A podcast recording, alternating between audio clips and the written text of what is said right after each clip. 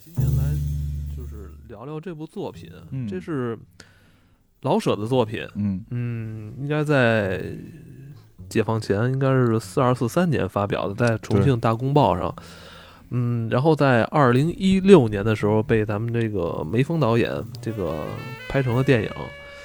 嗯，这部电影在可能众多老舍的作品里边，嗯，相对它本身篇幅比较短，呃，可能也不是那么引人注意。呃，在一六年拍拍成电影之后啊，又重新回到了很多人的视野里边。嗯也没有准备好。但是我觉得老舍的作品吧，也比较脍炙人口的啊，他是写小说，小说写小说比较多。其实我觉得也没有必要去把他的小说特别上纲上线，怎么去去去研究怎样。就是他的小说就是很幽默诙谐，很有趣，嗯读完之后很有回味。不是说读懂了就不好，咱非追求那艺术，就是读不懂这一个字儿，这一句话里边六个字儿我不认的。就是他是那种观察生活极其细致的一个人。嗯就像你看他在写《四世同堂》还有《骆驼祥子》的时候，嗯，你就感觉好像作者是祥子，是吧？是吧？他都知道怎么那么清晰的把一个这个这个拉洋车的一个车夫，嗯他的生活、他的感情，怎么那么细致的给你摆在眼前，对，是吧？嗯他他的他是描写这些那个时代，其实我觉得就是当代社会了。嗯我他把这人看得很透了，已经。其实对，虽然说他的文字，呃，就是他的，嗯、怎么讲，他的这个小说很就是很容易看懂，我觉得这是厉害的事儿。现在我觉得太多时候追求我看不懂，我必须得听到很多的解读，对吧？这个才能明白。其实我觉得他这小说，你拿原著一看，哈哈一笑，太他妈有意思了，而且你又可以回味无穷。就是他这种才会让人觉得真实。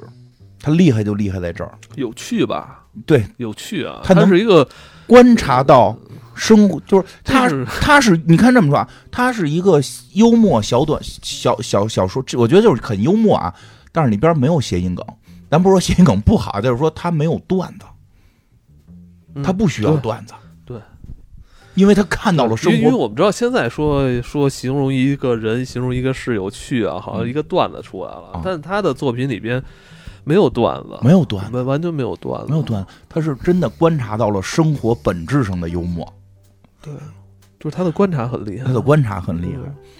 而且他并没有对他观察的这个事儿，或者说他笔下的这个故事有什么那种抨击啊、嗯。什么批评啊，你全然都看不到。啊批不批评是你去批不批评，他跟鲁鲁迅的很多东西还不一样，啊鲁迅有很多那种比较强烈的那种情情感。情感在里面。鲁迅是有强烈情感，认为你在批评。对，但是老舍的作品里边，其实你有很多浪漫的东西。他的小说里边会把一件故事给你描写活灵活现，浮现在你眼前，然后他又可能在结尾啊，或者在这种段落间啊，又有很多这种浪漫的这种情怀的一些这个，批不批评是对是看的人批不批评，他不用在他不用在他的故事里边写出文字去批评。当然这也不一样，因为他写的是这个这个这个，他写他写过很多长篇一点的小说嘛，这个这个也不太一样了，跟鲁迅都都挺都挺好。但是他这个我觉得，呃，看着相对是看起来相对轻松一点啊。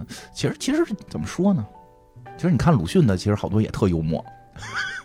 我看鲁迅的很伤感，嗯看藤野先生，我他妈看完感觉要你看他小说嘛，你看《阿 Q 正传》嘛，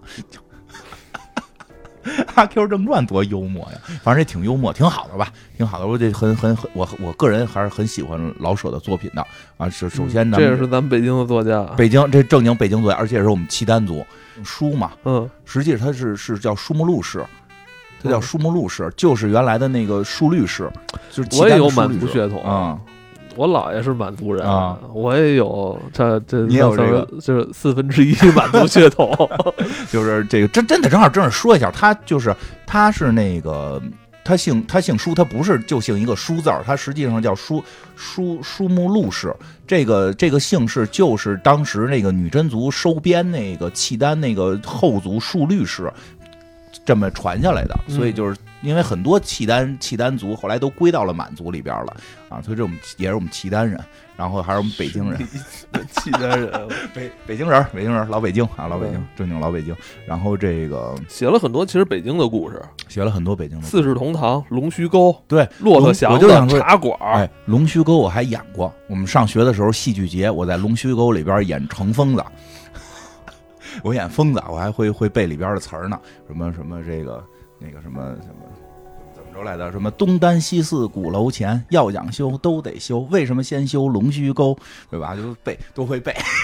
龙须沟 还有那个电视剧，有电视剧也是，当时我们就是照着电视剧学嘛。啊，当时有电视剧臭沟，有对，北京以前可有不少臭臭沟啊，有臭不少。臭沟，对，修臭沟嘛，人民政府修臭沟，有这个台词儿都。这个就茶馆儿，茶馆儿太太厉害了，太厉害了，真的，我觉得。对，刚才你跟我说，就是如果老舍如果那年没有出事儿的话，他可能就是反正有这种说法，说如果他没出事儿，当年诺贝尔文学奖应该是给他，因为诺贝尔文学奖是要求必须给活着的人啊，哦这如果去世了就就不发了，是了，不就不知道钱给谁，不知道钱给谁，，这 不知道给谁。但是这个也很很很伤感。这个老舍先生在那个动荡的年代，这个这个被很多人这个去污名化他，然后最后是这个。陈胡啊，这个挺真的很伤感。而好在后来我们给他平反了啊，这个现在很明确的，他是人民的艺术家。这个这个毫无疑问，这是人民的艺术家。今天我们讲讲人民的艺术家里边的一些这个这个这个故事啊，特别有意思。而且这部电影也很有意思的墓是，碑上写的是文艺界尽责的小卒嗯，睡在这里。嗯，这个这个电影拍的也非常之优秀，这个我觉得很厉害。这个电影说实话，这个小说其实挺难改的，难改啊！我觉得难改，因为我看过原小说，我我我原小说的故事就他妈最后一点点儿，前头全是大段的那个介绍人物，就是这故事，就比如一半儿吧，这故事这整个这小说有一半是在写这个人是谁。就写了一半，因为他有几个角色嘛，有那么两三个角色，光介绍这些角色占到了这个这个小说至少一半的文笔。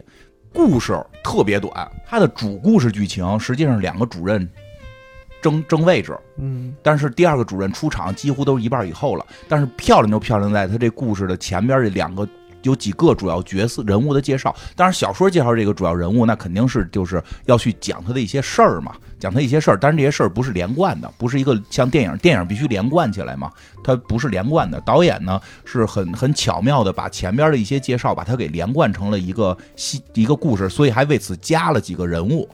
加的呢也特别的巧妙，就是会让你觉得，哎，这个人跟这个小说里边真的可能发生过，只不过是老舍没写，就加的非常巧妙。当然了，这里边不得不提的是这个男主角，这个这个范范伟老师啊，丁务员呃丁武元范伟老师演的太就得，反正人得影帝了，太太厉害了，太厉害了，真的是把这人演活了。我听导演说，他最早看这部小说立项的时候，看这部小说，脑子中出现的人物就是药药匣子。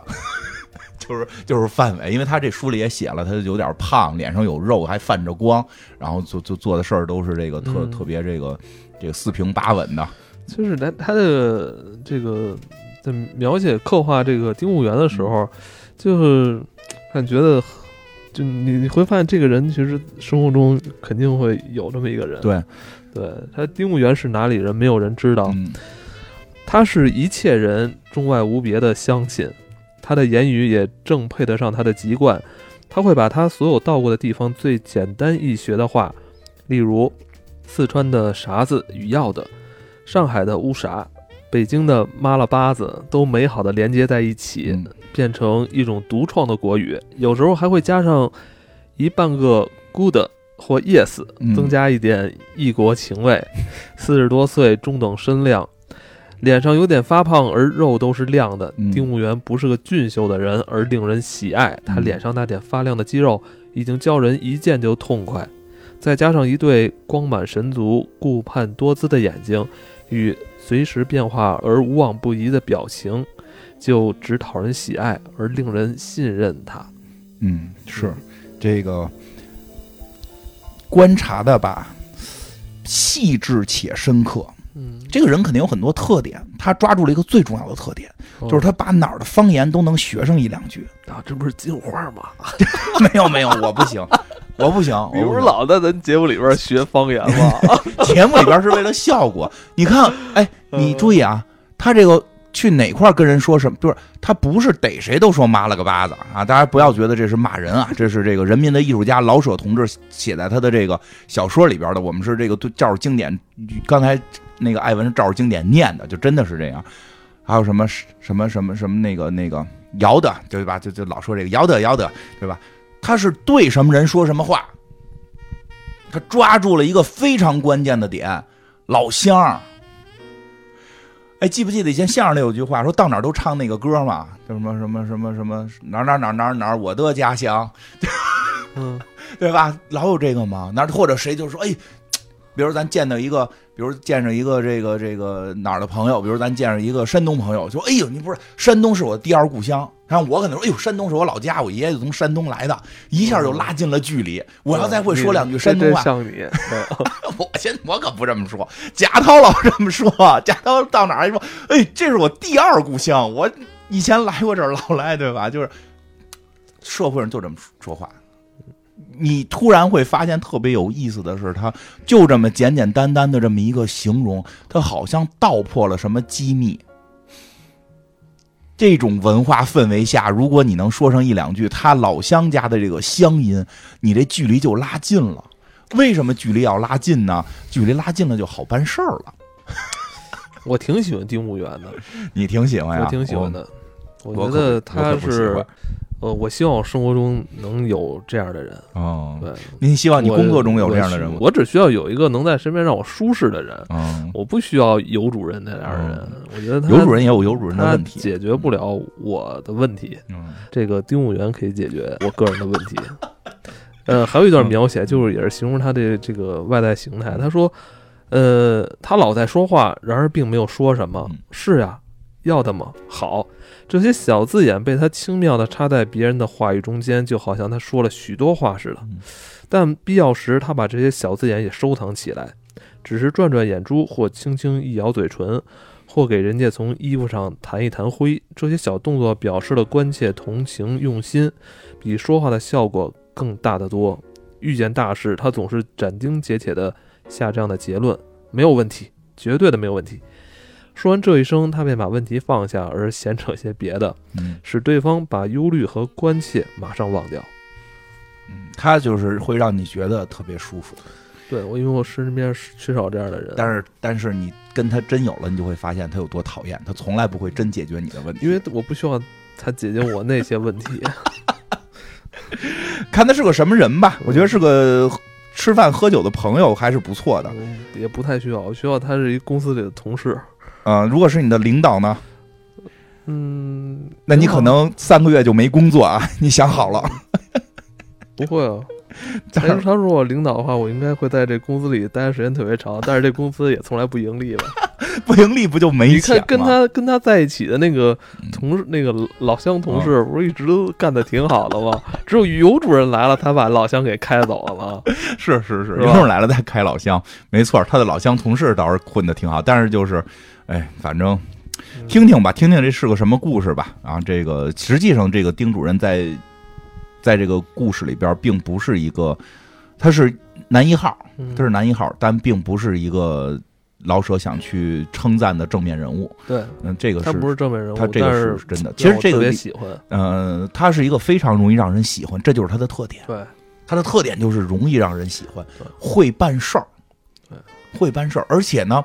我觉得他这个里边写的，好，这个老人说，哎，这这说说正好说了你，我觉得你说这特别对，有一点是什么呀？就是你特别希望生活中有什么，因为这种人没了。没了。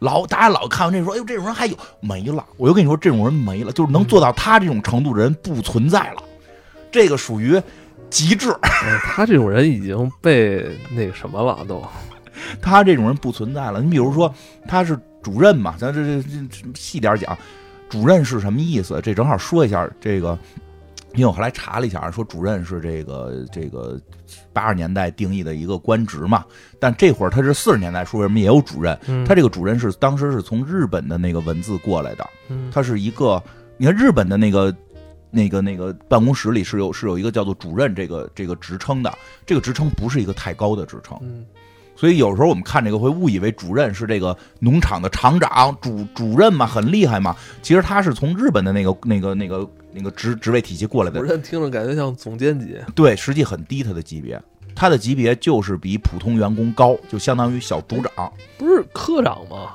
呃，那是那是后来，那是后来哦的这个、这个，咱们现在新中国的主任的级别是比他这会儿这个主任级别要高的，所以会有什么误区。他主任级别不高，所以他才能跟那堆下属们说啊，咱们都是兄弟什么的这种，因为他上头有厂长。这个他为什么他主管这个农场，并不是他的级别多高，是因为厂长不管。嗯这书里边是这个这个电影里边没有太详细的交代这个这个农场的背景，小说里边交代了一些，咱们可以介绍介绍。小说里说这农场这太有意思了，这农场说的也，因为我见过这样的，就太有意思了。说是一大老板办了个农场，但大老板烂有钱，就就是嗯有钱到什么程度？这个农场年年亏损，他无所谓，他不在乎，因为他太有钱了。你说这农场一年，比如搁现在一年亏十万，但是呢，哎呦，这农场你看这树挺漂亮，我今天心情很愉悦。但实际上我是一个这个能能能弄出这个这个这个一什么什么几万亿这种大窟窿的老板来，对吧？这个。十万块钱这不是个事儿，不如我今天看你这块儿花儿挺漂亮，水挺好的，好心情值钱。所以这个为什么这个哎，不过还真说点，这个丁主任吧，为什么在这儿一直能混着，是因为大老板不图这挣钱，嗯，他不图这挣钱。但是不是所有的老板不都不图挣钱？他有这个别的投资方，别的投资方他这书里边说分那么几种，有一种啊跟大老板是朋友，你说哎咱投个农场啊，玩一玩投个农场，来投点投点，挣不挣钱的无所谓，咱们每年每年啊咱们在这儿开几回股东会，我知道你啊，你就是那个股东，所以你不喜欢 丁对我是那小股东，我我就是一屁民，我就是那些老乡。我老想的是买股票我就想那个偷点猪菜往外卖，添补点家用啊你。这代入的可以，我就喜欢丁主任嗯，丁主任跟我一块儿打麻将是吧？嗯我还在麻将里再输给他点钱。太会玩了你。但是现在丁主任没了，像我我这种屁民也就找不到这窝身的地儿。然后呢，就是说说呢，这股东里分几种，一种刚才说那大股东人不在乎钱，赔就赔，人不如这个农场看着好玩。嗯然后还有说跟跟这个大大股东是朋友的，就是大股东不说赔钱着急，那我们也不说。但是有我们这种啊，我们这种拿点钱真是为了挣点钱，我买了你股票了，我可能又挣百分之零点零一，但我就指这五百块钱，明年变六百块钱呢。大老板可能拿出自己这个全部资产的百分之十，都不不可能万分之一，就啊就是作为这个农场大股东对。但是剩下的那些人呢，他可能拿出自己全部积蓄，对，投在这个农场。有我们这种拿很多钱投这个，我指着这个，咱不说这个你你不是也投资嘛？对吧？对对你也投资，你也投资了一些那个大的这个企业。对对对啊，，你这两年的投资，嗯其实你也发现，好像有的企业怎么就老干不好，老都不挣钱。那让我着急是吧，天天你们这微博上说这行业能行，怎么就不涨？结果你你真买了，真赔钱，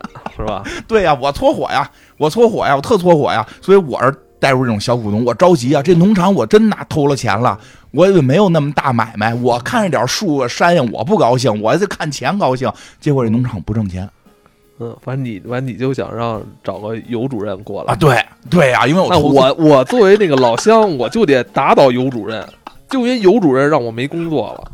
哎，这里边怎么说呢？这里边 就说的为什么农场赔钱，所有股东都知道，这丁主任水平不行，不叫水平不行，就是业务不行。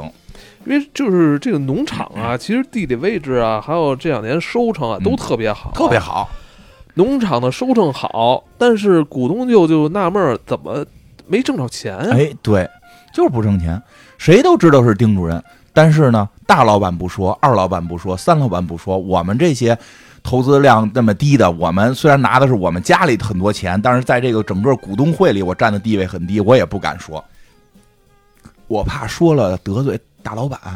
回头大老板有别的好项目，他不告诉我了，还有好项目啊，咱这不是容易上当吗？咱就咱就是一听人说这这行业现在有行，赶紧买去，对吧？这然后就夸夸被套嘛，这。但但是咱们怎么着，咱就得更相信，说这回被套，下回你看，但是人家大老板过得好，肯定有路子，咱们还得跟人大老板混，也不敢说。然后这丁主任呢，还特别会来事儿，每回大家当时开股东开会呢，其实也就不怎么讨论挣不挣钱了，就是吃啊喝呀。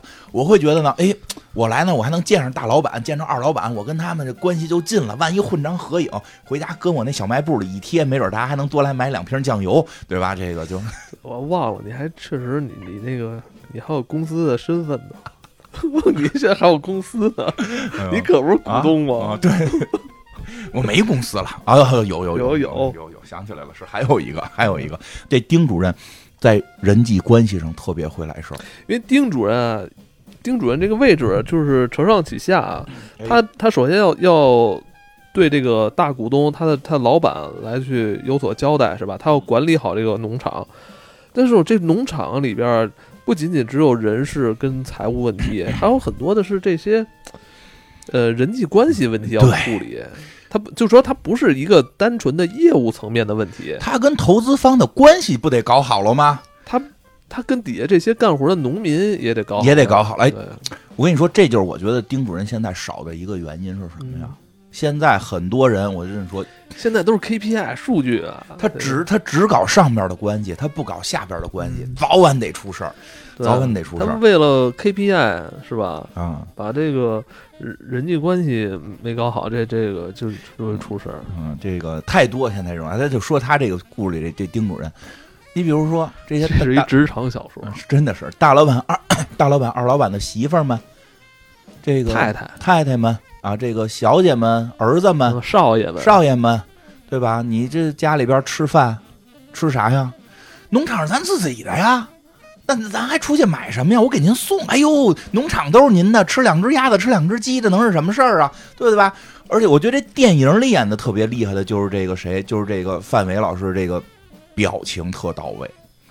这现在也是一般人我觉得做不到的，所以就是说，真是能学到这个。还是这句话啊，这个角色我认为在职场并不是一个好角色，但是他这个 在这方面的水平确实是已经到了极致。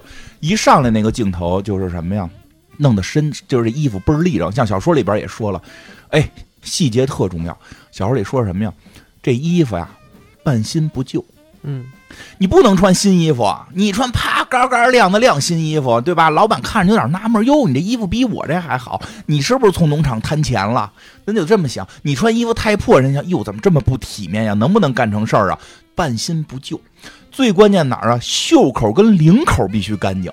身上经常带点污渍，哎呦，这细节这拿捏的，对吧？袖口领口干净干嘛？是我里边的内内里边的衬衫干净，我这人讲究，很讲究。外边为什么沾上点污迹呀？工作忙嘛，你这个就在农场难免上自己上手弄上点脏。哎，你从我的这个领口袖口看出我是一个讲究的人，你从我衣服上偶尔有点油迹看出我是一个动手干活的人。哎呦，这 了不起吧？片子里边范伟上来。演的这个丁主任第一句话就是什么？这个这声啊，三太太，这三太太肥鸡肥鸭可给您拿进去了。哎，就这就这就这个，就对着镜子练这句话。这句话太巧妙在哪儿啊？太多的时候我们拍马屁太卑贱了，太卑贱了。哟，三太太，这个你看这你牛这这鸡呀鸭可好了，给您拿进去，卑贱了。你一下就变吓人了。三太太，你你再给三太太送东西，三太太会觉得什么呀？东西就是我们家的，一下人送过来的，你太高傲了也不行。三太太啊，这这鸡鸭挺肥的，给你给你了，就就有点什么呀？你好像不乐意给我，就得人这种看着，哎呦，特是一有身份的人，还对我这么毕恭毕敬，说这话这么恰到好处，这我心里才痛快。我能感觉到，哎呦，是你给我好处了。这这怎怎么去？理解这个其实挺难的呀，这就是人家厉害嘛。这个送送礼或者这叫这个这这种这层关系也不能叫送礼啊，这个这挺微妙的，挺微妙。怎么能让呃拿的人是吧？嗯，觉得理所当然？他已经不是话术问题了，这话术就是这句话：三太太肥鸡肥鸭给您拿进去了，是那腔调。那个头颅的那个微微的那种，那种你抬再高了，你就是你就是冷冷人家了；你再脑袋低再低了，你就是变吓人。就是说，得让收的人能够觉得理所当然的体面。而且在哪儿啊？在麻将桌上，在麻将桌上当着其他几位太太，得让人有种什么感觉呀？哟，进来一个，进来这位先生挺有文化的。哟，这么有文化人，怎么对我们三太太还这么毕恭毕敬啊？哟，三太太肯定地位可以，这水平了不得。哎，我跟你说一事儿啊，就是突然你说的这个 这种这层人物关系的时候，我想的就是之前有一个老哥创业好多年，有有有一定的那个社会身份了，嗯。比咱们都大好多。嗯。然后他有一次就跟我说，他在以前的时候吧，会经常就是见一些那种哦。大更比他更大啊。大老板，说他他去要融资嘛，嗯。还就记得有一年说，他遇见了一个一个女士，说嗯。那女士一见着说，哎，那个小李，你这个不错啊，这几年嗯干的是吧？咱俩都表扬他一番。他一上来就说，哎呦，没有没有没有没有，您您说的过奖了，他就谦虚一番嘛。结果呢，那位女士呢，立立马脸又沉下来，不高兴了，不高兴了，觉得我眼光有问题啊说你。这是什么意思啊说我表扬你，我他妈看得起你，我他妈说你两表扬你两句，你还他妈跟我这儿玩对谦谦虚，哎，他从那一刻，他后来就知道，明白了吧？发现？有时候这个谦虚啊，什么这种这这个这个度啊，你得是看跟谁。对你再卑贱下去，你就变下人，甚至你就觉得有点，我怎么还能认识你这种人啊？对你你他妈要是真的这么这么贱骨头样，他妈你还我跟你聊天啊？丁主任拿捏的，所以我觉得这个跟这个这个戏里边，跟这个作品里边，这个老舍先生在哎描写这个丁务员一上来这场戏的时候，我觉得就把这个人物一下就立起来了。他是那种时刻都让身边人感到特别舒适的人。对他是一个很优秀的人，这么优秀的人还让你舒服，对这才重要。我不能是我没身份，我没身份，我哄着你，那我就是下人，你也不会拿我当回事儿，你也不会跟我交朋友。我很有身份，我办事儿说话都特别到位，然后我还让你舒服。哎呦，他这个，我觉得就一上来那个电影那一上来那个，嗯对着镜子练那劲但你说这人得吃多少亏才能得？精到什么程度啊？就就就我是说什么，人得吃多少亏才能领悟这些道理？我做人的成本也挺高的。可以可以，嗯就是他想干成他这样不容易啊。然后还有一些细节，我觉得写的也特到位。嗯，带人买东西，人家让他去帮着进城买东西，这细节写也特逗。他呀，就进城去最贵的店买那个最好的，买回来呀，你也别嫌贵，这上来先跟你说说的，哎，那个可能买的有点贵啊，但确实是好东西，你要不用呢，我就把钱退你，这东西我留着自己用。没有人要退，人家我就哟。丁主任给老板都买这种东西，我们今儿享受了老板级别的待遇啊！这东西虽然贵点毕竟是好东西啊。他们就想说，那难道让丁主任去城里小摊上跟人讨价还价吗？这也不是丁主任的身份呀。丁主任买东西不就得去大店铺里买吗？他人家会挑，人家好，所以就你突然会发现，他没干什么事儿，底下人也觉得他了不起，就是因为这人设立得特稳，讲究人儿，讲究人儿。你琢磨什么？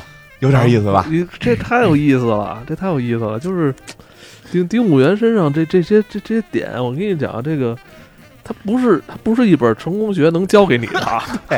我跟你说，人让你买东西，你可劲儿的说，哎呦，为他省钱吧，给他买一性价比特好的，你回来不一定啊，人这人说你好或者说你就不应该买啊，这这叫什么消费陷阱？什么叫什么东西？不是人家我让你买的，我让你买的，让让我比如说我，比如对我，比如说我说你快给我买块表回来，你回来给我介绍，哎呦这个表啊，这这个什么性能特别好，这个性价比特别贵。我说买在三万呢，我怕你贵比特别啊不是性性价比特别好，哎，性价比特别好。这个你看这本身大这个是谁谁谁旗下的，说对吧？就是怎么我都觉得别扭。这这性价比是好了，但这牌子是不是低了？就是老挑嘛，人家就给你直接上最贵的，然后给你有句话给你垫着了，你要不要我用？因为我们就是用这样的，你用这你就是上等人了，这给你架这，你看，哎呦，还是他会挑，哎呦，这特微妙，这特特特特别有意思，特别有意思。当然了，这个我后来也想，这怎么丁务员带货呀？带货，丁丁务员带货啊，丁务员很带货，因为电影里也演了一部分，就是他后来给工人发不起工资，他就给人带货，带货，带货直接给人最贵的顶工资，嗯他中间他能弄点差价，可能。当然我后来也想了，这现在也不太行了，现在人带货呀，现在人带货都是事儿太多。事儿太多，就是这个，比如去趟日本，给你说这马桶盖儿啊，什么这电饭锅呀人现在直播带货，都明星带货嗯。你说这个我买的东西，哪有明星带货的？嗯，哎，那是不是有点是这个丁主任这劲头了？前几年，前几年是我去，我去日本，人家说让我给他买一马桶盖儿回来，我就反正我也没给人买了，但就是这意思，都是现在不一样，我明白意思，现在变成明星带货了，好坏什么的搁一边儿。我用这个，先别说别的，我这是谁谁谁明星，或者说现在最牛逼的带货的这个人，从他那儿买的。哎，对，这丁主任可能就是带货鼻祖，你就别管别的，就是丁主任推荐的，嗯就是好。然后呢，其实很有意思一点，就是我之前说的，就是现在好多做，就是很多人吧，就是这个这个好人坏人的，这也没有坏人，就是说什么这个现在好多人吧，他丁主任上边那学得了，就是对什么老板媳妇儿啊什么的，这对老板呀、都特别客套，他对下边特狠，对他是特狠。丁主任更圆滑，对下边好的，哎呦喂！对啊，首先啊，说丁主任来到这农场就是这半年，就是这半年赔的钱，为什么赔都写明面上了，他带了一帮亲戚，嗯亲戚来了。嗯，你说他当这个主任了，然后他能有点小权利，那亲戚肯定让他介绍工作呀，他又不好意思带着自这是属于自己的团队啊，对自己团队。但是你琢磨这种团队，他能工作吗？他能工作吗？我都跟他这么多年了，我也不是靠工作跟的他。是，那你你这个职场生涯也这么多年，你看有很多也是这个老板带自己团队来的，，对啊那很多都不太能工作嘛。但是我需要他按在固定位置，因为我的人嘛。所以这丁主任带了很多他的亲信来到这儿，他也不工作，他也不工作，那还是让原来那波人工作，还是让原来原来那波人呢？嗯哎，这也写特巧妙，这就是当领导的艺术啊！这个这能叫艺术吗？当领导的坏艺术啊！说丁主任最擅长的事儿是什么？记人名儿，业务搁一边儿。对于这些，因为他知道这些老员工要工作嘛，所以见了三天就很熟了。哎，老张，哎，那个你最近你儿子是不是要结婚啊？对吧？哎呦，特亲切。所以说这帮这帮这帮这个这个老员工开始啊有点逆反心理，想走。后来呢，突然我觉得，嘿，你说那咱们也没当外人，老张老李老谢的叫着，嗯，对不对？咱就干着吧。对啊，而且他也不怎么考核咱们，他来的人，他带来的这帮人，一天八小时不工作，咱们以前还工作八小时呢，咱现在少工作一小时不就完了吗？嗯他们就少工作一小时，发现没事儿，对我就是了，那再少工作一小时吧，每天工作六小时还没事儿，最后发现他们每天不工作也没事儿，哎，不挺好吗？这不挺好吗你？有这么一老板不好吗？我的，对啊，那钱从哪儿花呀？开不出工资啊。公司公司给开，公司开不出钱了。农场不一样的地方是哪你上班不能把电脑顺家去吧？他们能顺。首先发现丁主任自己就吃点鸡蛋呀，吃点这个活鸡活鸭的给给煮了吃了呀。他带来这帮下属们也吃。那么原来这帮下属们就放开了，也偷鸡蛋，也偷鸡鸭。所以农场才赔钱，但是这样的话，这些下属们对于挣不挣工资已经不太在乎了，所以还据说还激发出了下属们工作的动力。哎，对啊，因为我不工作，我没得偷啊，我得这不就进入那个就是自给自足的状态吗？对呀这个农场，对呀本来啊，这工人一个月挣一百块钱，啊，但是现在呢，只能挣五十块钱，嗯但剩下五十块钱是三只老母鸡，对，是吧？所以他们很努力的养鸡，养完了直接自己拿走。对啊，然后说丁主任呢，也也这个也也有办法交代，比如说，比如种苹种果子，说咱果子可不能什么果子第二年还用这个果子种啊，嗯咱们得挑啊，挑好果子呀，嗯，对吧？得挑好果子种，那些烂果子咱们就给卖掉，得好的这个品种嘛，作为种子嘛。说但是不知道为什么每回挑完之后，剩下当种子的都是不太好的，那那堆好的就不知道哪儿去了。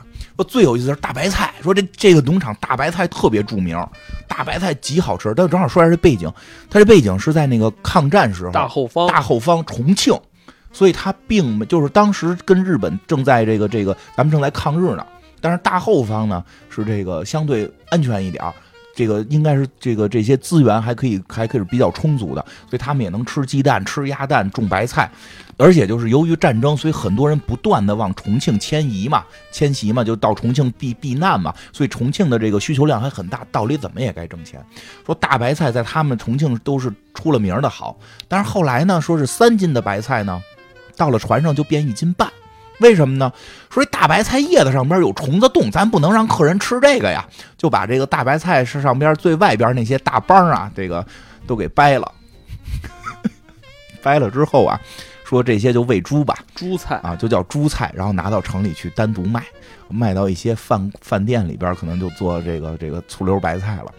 也不是真的喂猪，对，这就是个名头，因为实际上那个白菜都是好白菜，外头那个帮是嗯最好，就不叫帮，就外头那几片叶子是最好的，最长得最大的、最好的，他们都给卸了。然后这白菜颗数没少，重量变小，可了不起了。然后说这农场也都是也都是现代化科学农场，都是这个这个防防黄鼠狼的。可是不知道怎么着，最近就闹了黄鼠狼了。鸡蛋不光丢，还丢鸡，不光丢鸡丢鸭，说连羊羔啊，连这个羊羔啊、牛犊子都丢，也不知道这黄鼠狼到底有多大。然后每每有人说起来黄鼠狼偷了这一头牛，哎，丁主任就说：“哎，那是是是，要得要得，这个我我我睡觉是很轻的，我昨天晚上确实听见黄鼠狼偷牛了，而且还在给你讲几个黄鼠狼这个偷牛的故事。”哎，这后来下属们也很开心了，哎，少发点工资少发点吧，反正天天跟家炖鸡蛋吃，对吧？下面下属们后来又开始还赌博，人不上班干嘛呀？赌钱呗。哎，让丁主任看见了，丁主任不光不制止，还跟人玩起来了丁主任说上班是上班，啊！打牌是打牌，哎，对吧？能该打该打牌的时候好好打牌，嗯让我也来两圈。对对对，而且特别厉害的是，嗯说打十把能赢八把，但是这里边有一细节，啊，当他坐到牌桌上的时候，他说了句嗯“要得 牌品非常好，而且这个说这打牌牌品好，”，嗯，每回自己胡牌，轻轻的把牌推倒，以示自己这个哎呀不该胡啊。但是这个牌确实做的是这样，你就哦，不是这个这个牌品倒是应该是这么啊对吧？然后别人要是赢了钱，毕恭毕敬把钱，哎呀恭喜恭喜，对。对吧？所以说后来闹到什么程度，这些下属们乐意输给他钱，嗯，觉得打跟他打牌是一种享受，输点钱不重要，反正输了回去再偷鸡蛋。员工啊知道自己平时在干这些偷鸡蛋的这些这这不好的这些嗯，事儿，然后那个丁主任呢，其实就是嗯睁一只一眼，闭一只眼有人。说了，哎然后到了这个牌桌上，啊其实双方是达成了一个默契，你明白吗？就是这种默契，就是说丁主任知道你们都在偷鸡蛋，嗯，但是我不说出来，我还鼓励跟你们一起打牌。对，员工呢也很有默契的，就是丁主任知道我们偷鸡蛋，但是不说。嗯但现在呢，我们把那个偷鸡蛋那点钱呢再输给他。而且丁主任很巧妙的是，在电影里边很很巧妙，他输了钱之后，这钱呀也不都揣自己兜，还给会计呢，哎，放到账上。嗯，哎，显得特别的大公无私。你看我打牌挣点钱，哎，放到账上，这种，你就你说他怎么做的这么四平八稳呢？对吧？除了这个厂子不挣，除了这农场不挣钱，就就就这个就是说，这除了农场不挣钱以外，所有人都特别开心。对。大老除了我们这种投资小投资人不开心你们，这些小股东不对，大股东也很开心，因为大股东媳妇儿天天说丁主任好。片子里边说嘛，但打牌时候那个三三三三奶奶三三太奶这个这个说这什么三太太说这哎呀儿子要过生日怎么办？就丁主任马上说哎您别着急您别着急，这红白喜事都是我操办。说只要丁主任到的地方，只要丁主任到的地方给你做的倍儿有面儿。书里边说。买烟那就得是不是炮台就是三五，说的就是这酒，即使弄不上茅台也得弄成大曲，哪怕说贵点儿，老板觉得有面儿，说不出什么话。故事啊，这个小说里边讲，大概说到这儿之后，就开始介绍第二个人了。但是他讲了很多实例，在电影里边没法这么拍，所以他的手段是连续的。对这就是连续的，就是说。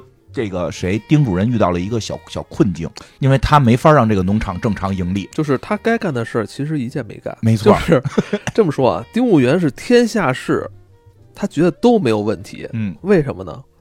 因为他根本就不会去办。啊，都不成问题。然后咱们就是说，这个本书中还有第二个这第二个角色，第二个角色啊，这个也是一个很重要的这个一个，更神奇。就是这个第二个人物秦妙斋。嗯，这个人啊，嗯，活的就简单一些了啊这个人是作为一个背包客啊来到这个农场了，他就是想在农场租房对住下来。这个电影跟小说还有点区别，哦其实也不是有区别，是没区别。但是导演说特别逗，说因为小说是可以白描的，就是以以以作者的角度去说，我说这个人是什么人，读者一定会信。嗯，但是电影没法用大量的这种手法，所以这个人是什么人都是拿他拿嘴说的。嗯所以他嘴里说出来就真真假假了，所以他有一个很神奇的身份，其实他是个富二代。嗯，小说里边明确说了他是个富二代，但是爸爸已经烦他了，不怎么给他钱。出过国，留过学，对，有点有两就是就是反正有钱，反正家里有钱。但是电影里边啊，我看很多只看电影的朋友就是解读这人就是一个骗子，嗯，因为什么呢？这就是导演说这是最好玩的地方，因为在电影里边，这个人的话全是嘴说的。其实我们就可以以丁这个丁主任的角度去看待这个人，他确实像个骗子。嗯，因为他没有那个白描的那那个那那那那一块儿，就是说我我以作者的身份去他在电影介绍背景。在电影里边，这个齐妙斋他感觉是出现的比较唐突啊，，对，他是好像横冲直撞的就出来了。其实我在看电影的时候，我对奇妙斋的出场就。感觉这个故事很割裂，就对特别就这么一个农场里边，怎么会冷不丁的出现一个奇妙斋？没错儿，就所以呢，就是咱们追追一下这个小说里的剧情写的，就是嗯这个人的设定。首先，他是个富二代，就是爸爸是个地主吧，挺有钱，他留过洋，也留过洋，就不爱给他钱了，因为太糟心了，说每个月就给点点心费，不让他糟践钱了。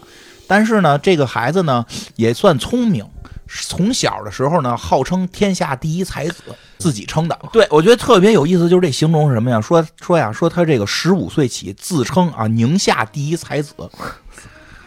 然后呢，他长大之后，为什么呀？这个说长大之后，就这也跟这个年代有关嘛。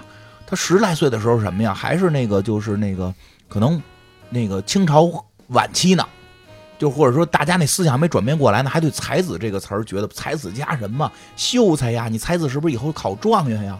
但是后来他二十多岁的时候发现这事儿不对呀，现在大家不提才子考状元这种事儿了，所以他就给自己换了个名头，叫这个第一艺术家。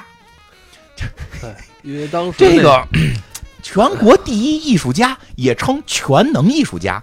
然后他自己声称，他自己声称秦妙斋跟艺术家这个两个词不能分开，嗯分开了之后，既没有了艺术家，也没有了秦妙斋，对吧？他电影里也这么说的嘛，跟那个丁丁主任说，你要叫我艺术家秦妙斋，我是全能艺术家，我会绘画，会雕塑，会写诗，会创作。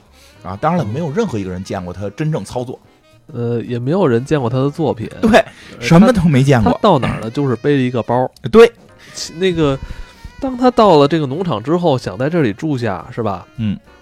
丁主任还问他：“哎呦，那你是什么时候过来入住啊？啊，马上，此刻，对吧啊，？你这个什么家当都没有啊？啊，艺术家不需要，我不需要行李，我只有满腔的艺术。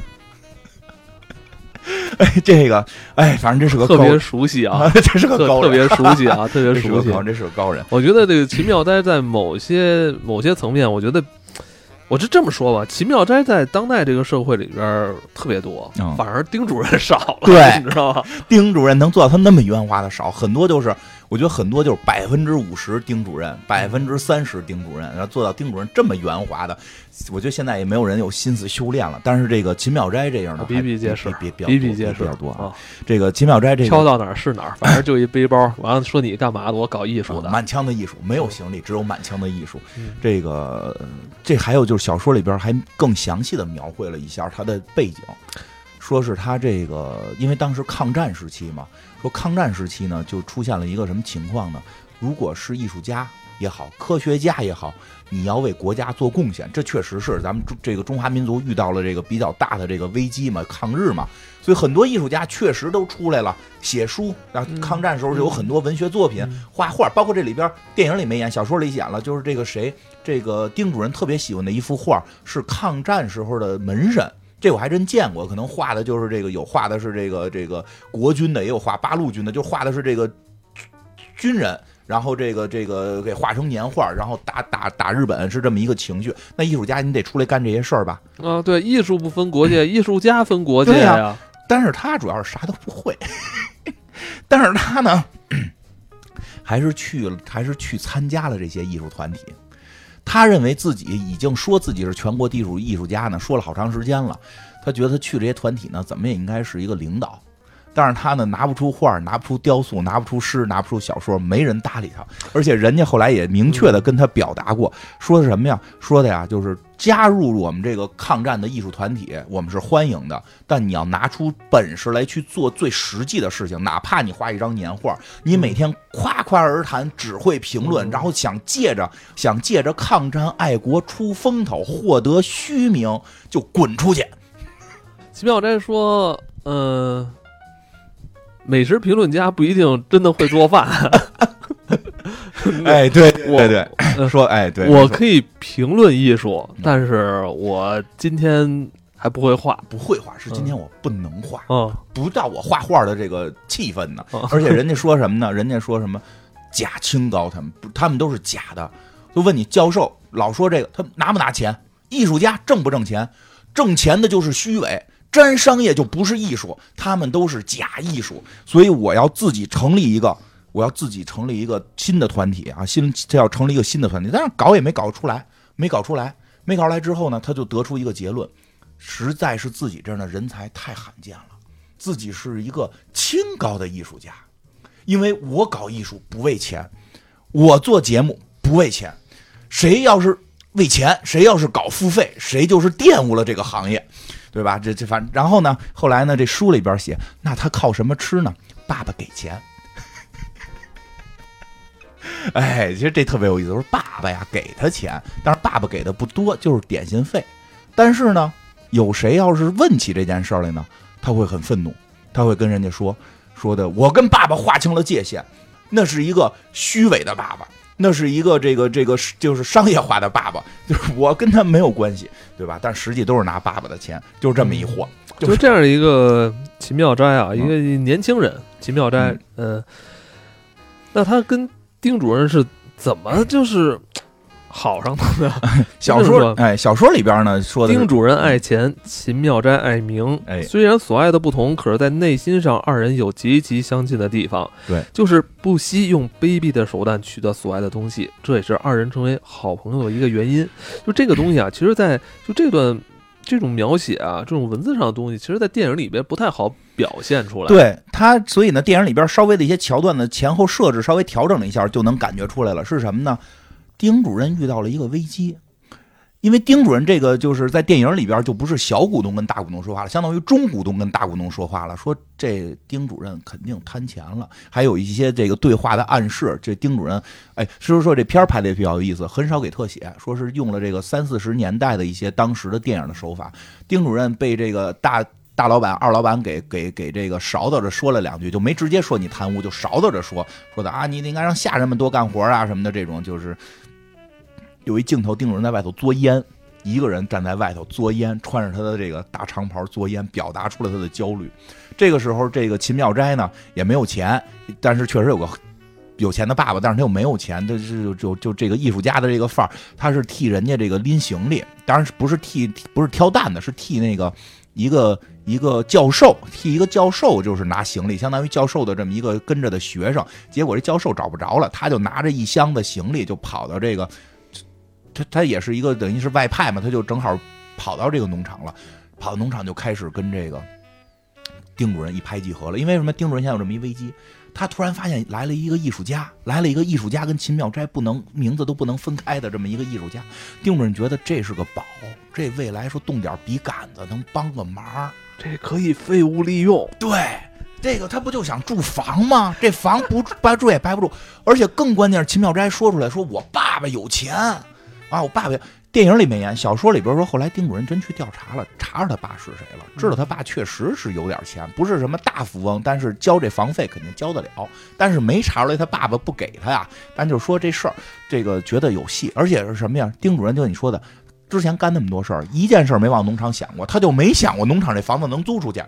秦妙斋一说，我这一万五千块钱租你这房子租一年，他只要有这话，这钱就能写在账上。这做账的朋友知道，钱到账是一回事儿，做账是一回事儿，他这账面可就漂亮了。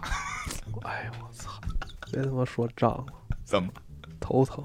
哎，他这账面漂亮了，所以对吧？这个这个，你就在上市公司工作过，也知道有时候要为了账面漂亮，会会会这个开开人什么的嘛。第二年再招回来，对吧？他这账面就漂亮了。所以账面上他收入了一万五，实际没给，实际没给，所以他们俩就这么着一拍即合了。对于他来说，他现在确实有一个职场危机，嗯就是大老板这块可能真要动他了，要动他了，因为对于大老板来说呀，呃，他这个层面，他这个职位啊，其实也没有那么，那么动不得，不是那么重要。没有那么动不得，你知道吧？因为什么？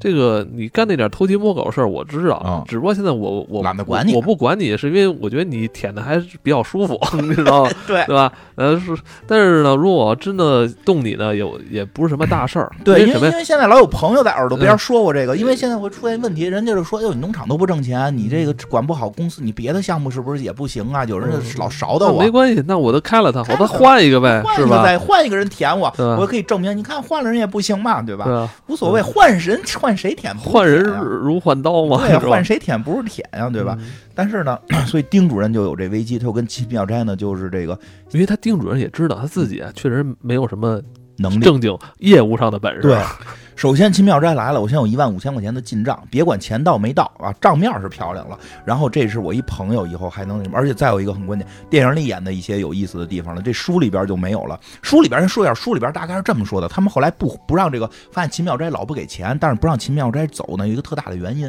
他不是个艺术家吗？老自称是艺术家，他这确实，你不得也不不得不说，他这艺术家不是就他一个人，他有周围有好多这种朋友，有还有这全国第二艺术家、全国第三艺术家都围在他身边。艺术家身边什么人多呢？对吧？小姑娘多。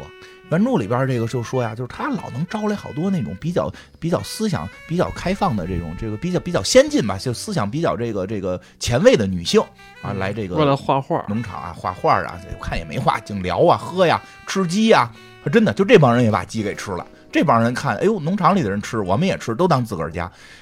本来想轰，但是呢，这些女生来了之后呢，穿的也时髦，而且会跟员工们斗两句嘴。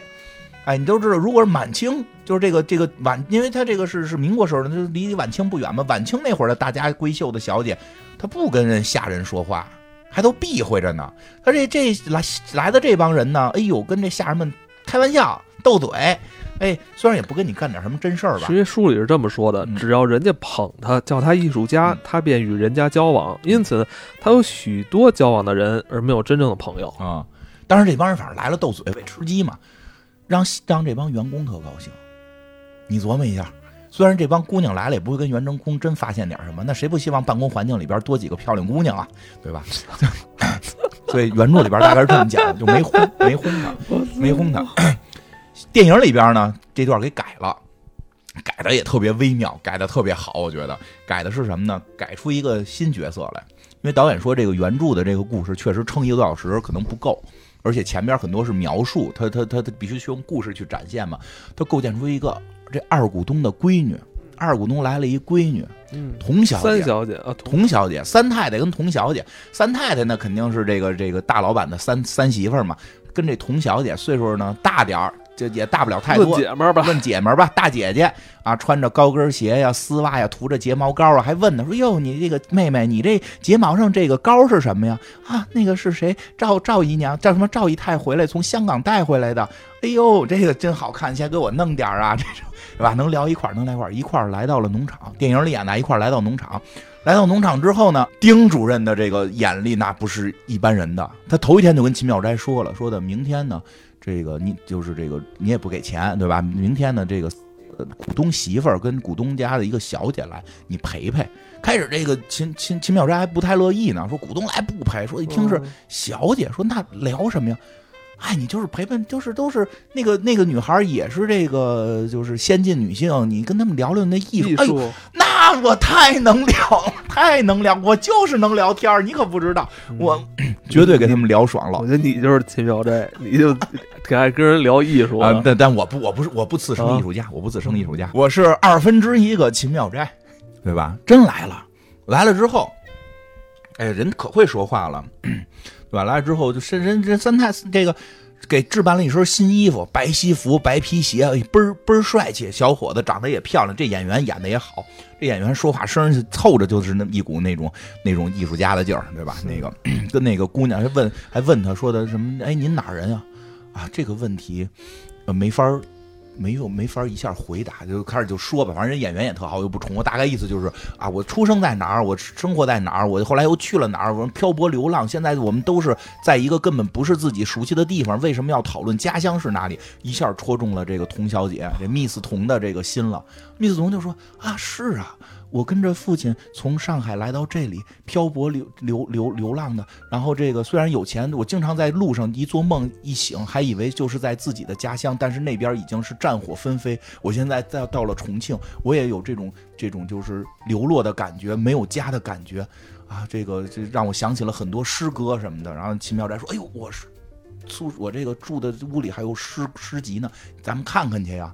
小姑娘啊，合适吗？走吧，就拉着小姑娘去看看书了嘛。小姑娘，你这屋里有诗集吗？柜子那鞋柜里有好多呢。你的诗集放在鞋柜里？对，因为我没有鞋嘛，对吧？小姑娘来了，看着哦，就高秦妙斋太高了，就啊，这个我也不鼓励大家学，但是大家可以窥探一下秦妙斋的泡妞手段啊。这个导演创造这一段，我觉得。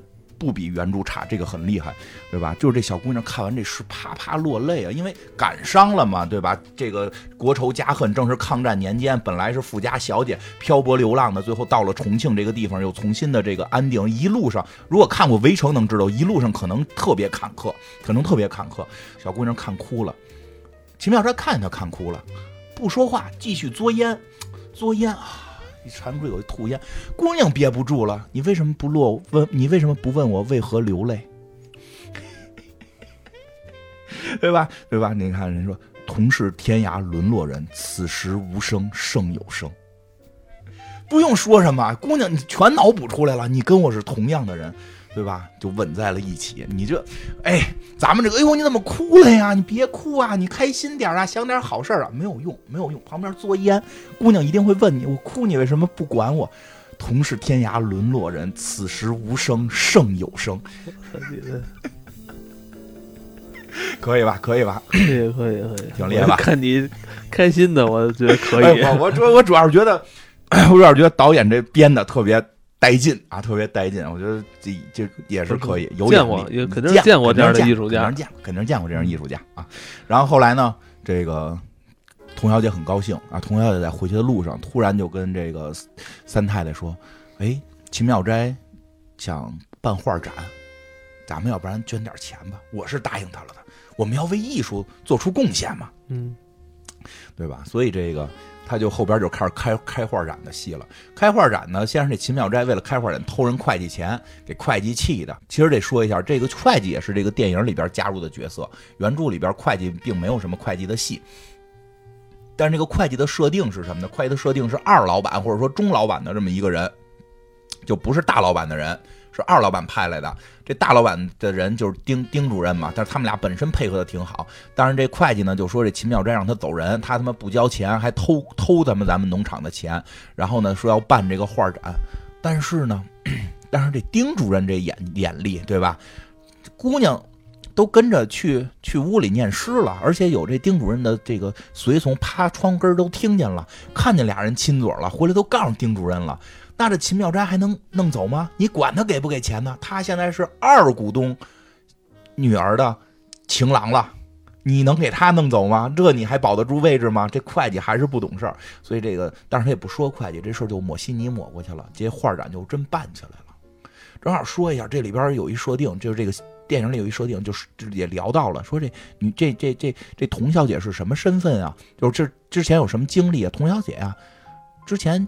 交过一个男朋友，挺喜欢的，但是可能是个演员，嗯，这个资本家看不上演员，给搅和黄了，对，所以这姑娘挺伤心。这是一个伏笔，就是这二长二二老板呀，对自己这闺女的婚事非常重视，他看不上男人就要给搅和黄，哎，然后呢，这画展当天办的呢比较成功，但是秦妙斋任何作品没有拿出来，然后秦妙斋就指着一幅画就开始说：“你看这幅画多么的空洞。”没有大师的水平，没有大师的技法，非要表，非要让自己假装一个大师去画大师的这种氛围，看出了他的拙劣跟幼稚。然后这个对吧？那三太太还可劲儿给他递画呢，说：“哟，那您您您画一个呀？啊，我是我什么刚才说的嘛，美食家不一定会做饭，今天不是我画画的时候。”然后那个那童小姐就急了。突然说：“那你说这画怎么着吧？就就是就是假清高呗什么的。”一生气走了。那那三太三太说：“你童小姐的画，你这，哎，你就作吧，你就你就纯作吧啊！”秦秦妙斋又一次表达了自己这个，哎，真的秦妙斋挺适合做播客的，这语言天赋能力非常强。这童小姐在河边伤心，秦妙斋去找她说话了，说：“哎呀，我就刚才没没有看出来是你的呀，我这个说错了话。但是你要知道，你在面前的时候，又有什么作品能够值得我去夸赞呢？因为你的美貌超过了所有的艺术品。”就这意思啊，原话不是这话，管用吗？这招？你跟一女孩这么说，我觉得得管用。带着她去卢浮宫，然后就不好好看画，然后女生说你都不好好看，然后你就说因为最美的艺术品就在我的身边。你看女生高兴不高兴，对吧？这个哎，然后但是这个秦妙斋这场这个就感觉稳了，感觉稳了，但突然出事儿了，这就回到小说里边，因为小说里边这段就开始有了，说在这帮朋友里边有俩人让人给抓走了，对，就是军方，是被军方抓走的。为什么呀？因为当时是国民这个国民党政府嘛。嗯。为什么呀？汉奸罪，通敌了。这俩人可能是出卖情报给日本鬼子了。哎呦，你这个艺术艺术不分国界，艺术家可分国界。对你这事儿有点有点大了。抗战时期，你这当汉奸不行啊，对吧？但但是就刚才你念那段，这秦妙斋其实没朋友，谁夸他说是艺术家，他就拿谁当假装朋友。主要是什么呀？来他妈这块儿也不吃秦妙斋的呀，吃的咱们是这。农场的呀，对吧？所以他是聚集了一堆狐朋狗友。哎，这俩这这俩人抓走了，他都不知道俩人叫什么名儿，都不知道俩人叫什么名儿，对吧？但是丁主任担心了，从农场里抓走俩汉奸，这农场是不是有问题？所以这件事也激化了老板一定要还他，这就是个大事儿了，这就是个大事儿了。这个举动其实让。农场老板和丁主任都非常紧张，对，农场老板也是这儿下了决心了，这是动了他们的根基了。对，就是你挣不挣钱无所谓，挣不挣钱无所谓，但不能在政治层面出事。对，你不是挣不挣钱无所谓，你不能弄出我这里边有外国势力来呀！你这必须的，这个还是外国反动势力，对不对？必须把你拿下，就是要把这个丁主任拿下了。是是，好像是性管的是最严的，不能有性。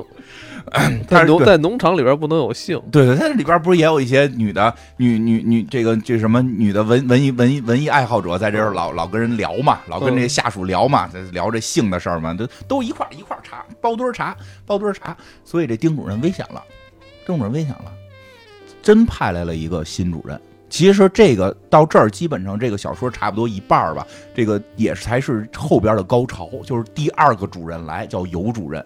尤大兴，尤大兴，这里边开 派大星，派大星，还有个特别尤尤大兴挺牛逼的，操！一开始觉得尤大兴特牛逼，结果死死的非常的 非常快，非常快，死的很憋屈。首先这件事儿啊，这件事儿尤大兴要来了，丁主任很紧张，丁主任就需要联络自己的盟友了。因为你知道那个尤大兴的出现，一度给了我希望，觉得能好起来。我我觉得，呃。我觉得尤大兴可能是很多有壮志啊、有怀揣着年轻有为的那些青年的一个灯火的感觉，就是他可以在这么一个混沌的农场里边，是不是他能去做一些给农场的改革，是吧？他能让农场真的盈利，对，是不是让这些农场的员工去脱贫，对，是吧？结果并其实我我一直是认为，我可能。一度要成为尤大兴，我希望我能做尤大兴。你你说实话，你有点那劲儿。但是尤尤大兴最后的覆灭，让我觉得还是他妈丁主任吧，我操，死的太惨了。但是尤大兴，咱一会儿，我觉得尤大兴还是年轻气盛啊，所以这个这个这个不太会为人处事。说说尤大兴吧，尤大兴吧。呃，先先这个尤大兴啊，这也有一个更明确的介绍，在小说里边，电在电影里边也通过这个对话得出的结论：外国留学。有留学海归，可是不是跟你聊艺术，人家是正经的一个动手科的，是这个这个叫什么这个园艺园艺，哎，园艺就是怎么种怎么种萝卜，怎么种葡萄，就是它它是一个技术流，其实有点偏偏理科，因为这个生物实际上是属于理科嘛，它有点偏这个工科理科这一派的，所以他这性格啊，有点太他妈的理性了，太强硬了。人这个就是其实犹太星这是高职啊，对。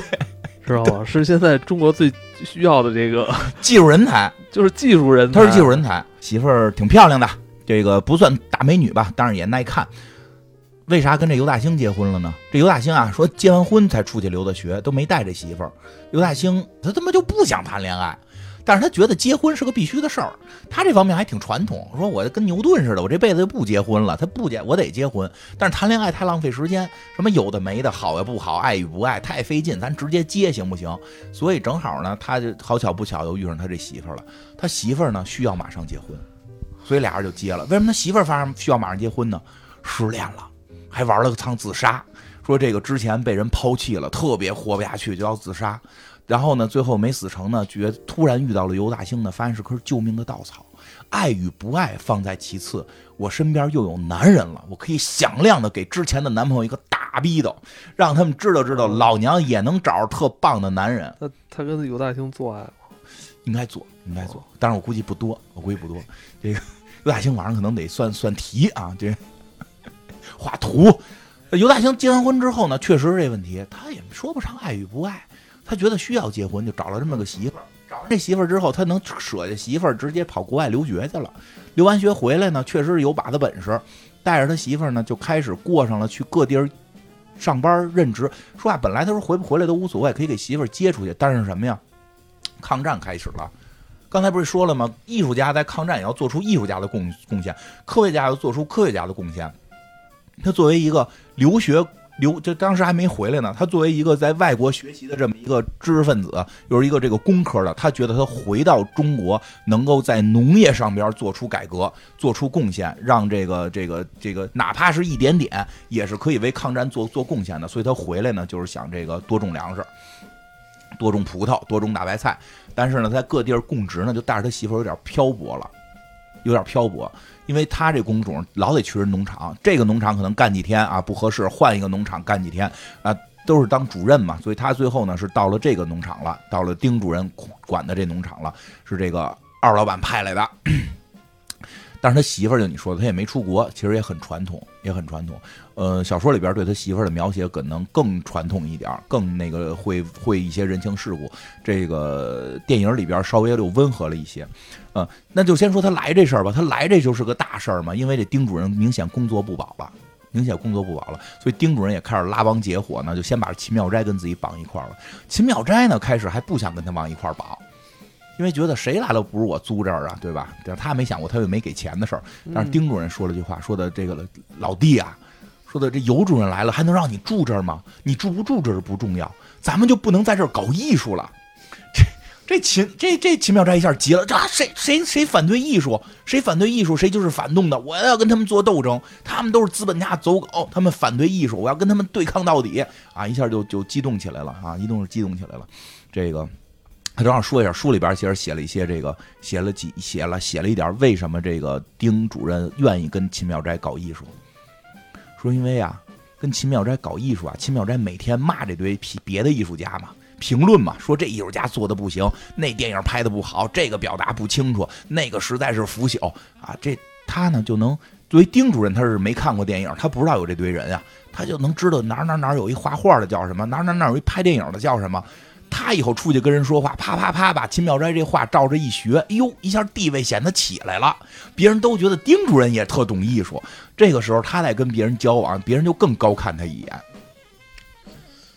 绝了。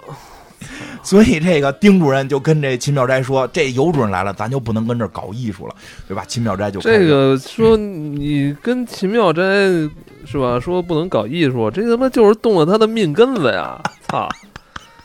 哎呀，这个太狠了！对，这秦妙斋就开始这个。秦妙斋现在就是说，你不想让我搞艺术，那我就得他妈弄死你，给你给你贴各种的这个标语，骂你，我臭你。对，哎，然后呢，这个是这个丁主任呢也很机智，他不会跟秦妙斋一块儿闹。你琢磨这关系，他要跟秦妙斋一块儿反抗尤主任，尤主任可是老板派来的，他就是在反对尤主任。为什么他撺的秦妙斋反对尤主任呢？他撺的秦妙斋，让秦妙斋股东下边的员工一块儿反对尤主任，他还在中间能当和事佬。出了什么事儿，老板不会说他。其实走到这一步啊，其实丁主任、丁务员，嗯，其实一开始就已经设计好的。对，他知道这么个没用的人，但是在他的眼里，他是一个很有用的人。他是个棋子儿，嗯，很多地儿可以用上他。秦妙斋一听不能搞艺术，被煽动起来了，就带着带着这堆员工们开始闹啊！为什么呢？就首先呢，这个这个这丁主任就是说，哎呦，我得去重庆办点事儿啊，这个交接也不能马上交接完啊，这个我过去先请一病假，哎，先先歇几天，你们闹，我先走几天，高不高？高不高？遇到这种矛盾，我先避开。看你们折腾，折腾到最后，我出来当和事佬，对吧？这确实是可以啊。这个这个就就没学的是挺精湛啊。这秦妙斋呢，就真的是有点被，我觉得后来秦妙斋被利用了。先说这个出了什么事儿？这尤主任来了之后，一看农场烂成这样，都疯了。第一天啊，电影里演的第一天就逮着偷偷偷鸡偷鸡蛋的了。说这他妈能挣钱吗？我说这鸡蛋跟账上对不上呢，全他妈让你们偷了。你们说黄鼠狼偷这么大黄鼠狼吗？不是那个老老尤，你打打牌吗？咱打牌啊？打什么牌？禁止赌博。说那抽根烟不许抽烟。说那咱们吃顿饭，不许在办公室吃饭。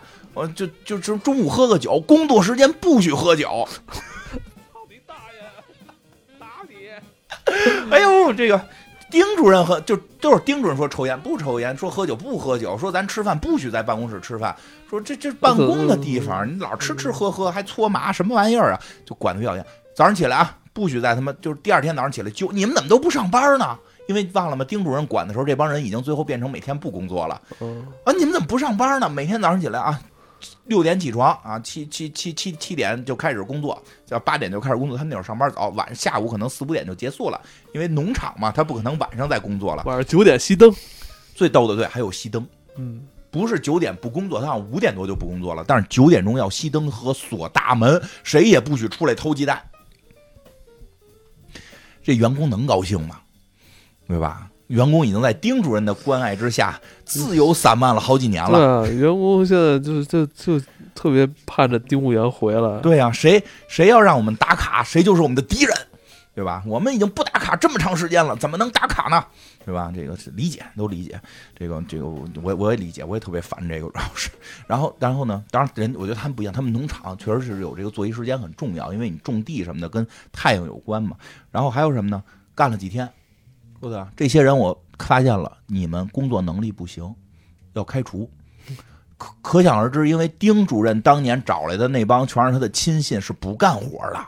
他们和不是不干活，是就不会干活。那帮老员工啊，这新主任上来使一一使劲，他们还能干活，因为他们会。丁主任找那个七大姨八大姑的，连会都不会，就发现他们不行了，要开了他们。然后说的，这两天你们不用工作，照发工资，一个礼拜之内赶紧走人。公司实在养不了你们这种闲人，那几个人就急了。丁主任找我们来的，我们是丁主任招聘来的，你有权利开我们吗？丁主任不回来，我们不会走的。反正他们就留在那儿没走啊，留在那儿没走。那没走干嘛呢？就在秦妙斋的号召之下，在秦妙斋的号召之下，形成了一个新的联盟，每天。贴贴贴口号，这就喊口号。导游联盟啊，对，导游联盟，尤大兴也不管，这不是还有能干活的工人吗？好好工作。但是千不就是千千千万万没想到出事儿出在媳妇儿身上。其实是这样啊，就是在这种呃有管理的、有管理的这种有条不紊的管理的这种规则下啊，这个农场还是呃。有所改变，有所改变，就是员工连环境面貌都好了，种树。对员工开始也发现，原来我们是可以去做事儿，对，并且可以把事儿做好的，对，并且，嗯，尤主任也向我们承诺，就是说你们啊，现在老是这个公司不分，是吧？偷鸡蛋、偷鸡摸狗，工资，对吧？混混沌沌，是吧？混日子，我来呢，咱们把那些。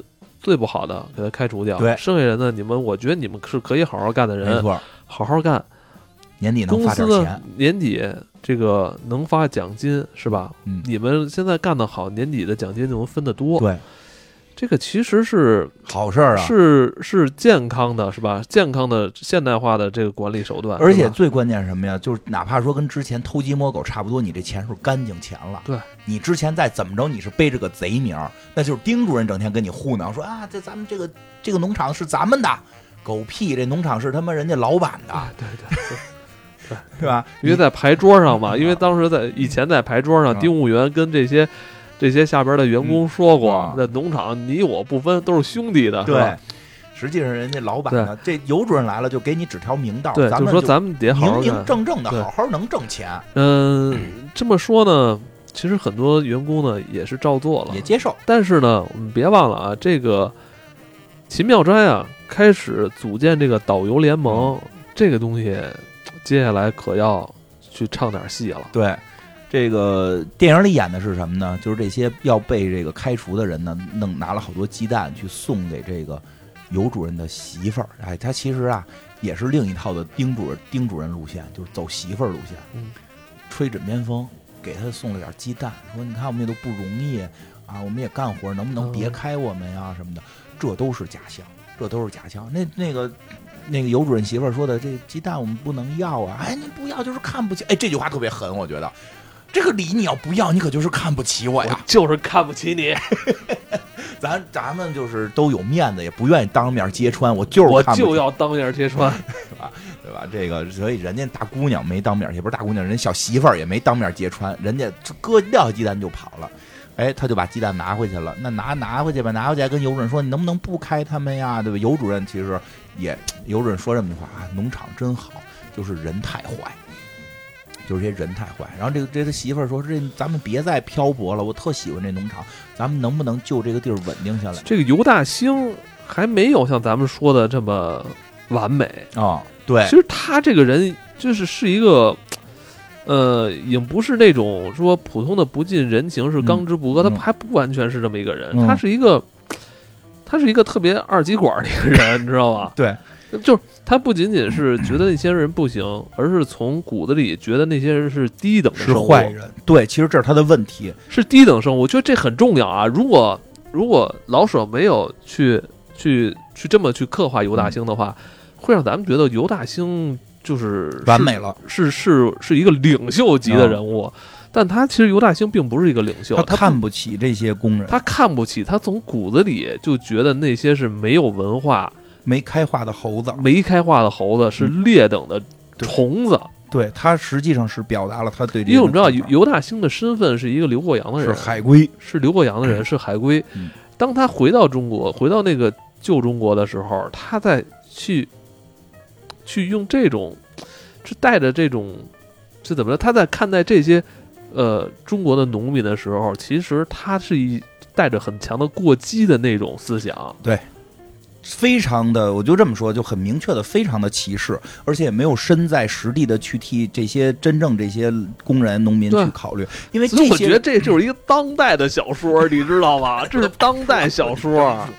因为其实你要去看这些，因为我跟你说，尤大兴的这个出身啊，绝对不是差的出身。啊，对，他在那个能留学，能在旧中国去留学的话，那家里是正经是有有点底对儿，的，不是大富大贵，也得是有点小所以学问他。他虽然可能从国外学的什么什么什么什么什么这些先进的技术先进但是他在他始终是带着这种阶级的东西嗯去看待国内他就没些，想过，就是以他的性格，这些工人可能是在这儿活不下去的。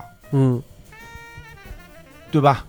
他这个其实是这个环境导致了这些工人、农民变成的这个样但。他就认为那些人工人就是低等的，他认为那些人连从基因里就不是好玩意儿，从基因里边跟我们就有种族隔离。对，其实很恐怖啊。他他导致思想他的问题，他他的思想是很恐怖。他的这个思想就让很多人恨他嗯，他没有做到这个。我就恨他。对，他所以他当我这种没留过洋的人是他妈低等的，我能不恨他吗？他就没有做到真正，就是我记得咱们之前节目也说过，真正的精英是回来之后是带着爱，或者说就在这这帮助大家怎么去更进步。他从骨子里边觉得那些人就不行，对啊完蛋了。对啊，你看我我我在这个公司里我没留过洋，嗯但是有一个留洋的领导嗯看待我们这些没留过洋的人，嗯，就认为咱们是低等的。，对，你说说，那我们你能你会喜欢他吗？我对啊，我你会喜欢他吗？没错啊，你离了我们，你又怎么怎么工作呢？